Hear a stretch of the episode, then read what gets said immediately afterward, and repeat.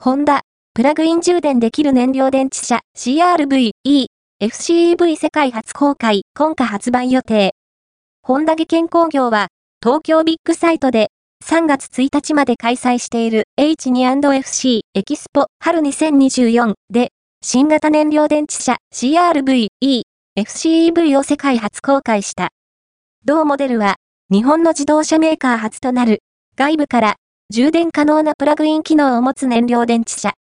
24年夏に日本での発売を予定している。